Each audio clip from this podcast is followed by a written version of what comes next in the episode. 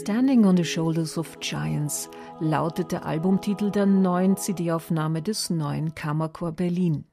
Ein Sprichwort, das eine Einordnung des bis dato Geleisteten zum Ausdruck bringt. Der neue Kammerchor Berlin verbeugt sich von einer langen Chortradition und Singkultur, verbindet stilistisch Altes und Neues mühelos und gibt mit eigens dem Chor gewidmeten Kompositionen eine neugierig machende Visitenkarte ab.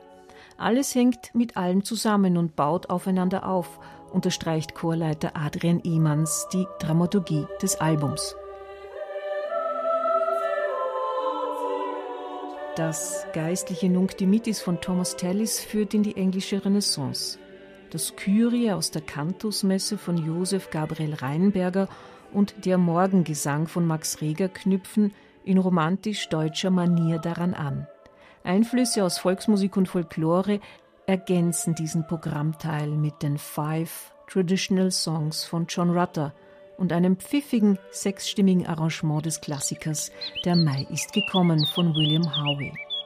International neue Chorliteratur bekommt man auch serviert. Kompositionen der amerikanischen Komponistin Caroline Shaw, des Indonesiers Ken Stephen und des Australiers Paul Stanhope.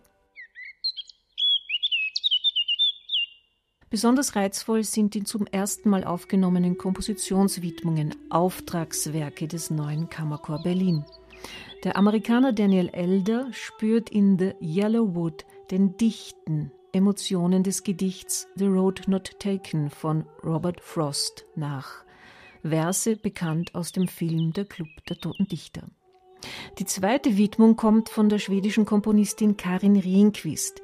Ihre Wiegenlieder im All verströmen große innere Ruhe und feiern das sanfte Stillehalten in der Natur.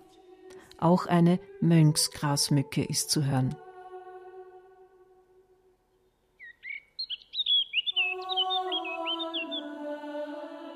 Die jungen frischen Stimmen des neuen Kammerchor Berlin unter der Leitung von Adrian Ehmanns entfalten eine überaus überzeugende Homogenität im Chorklang.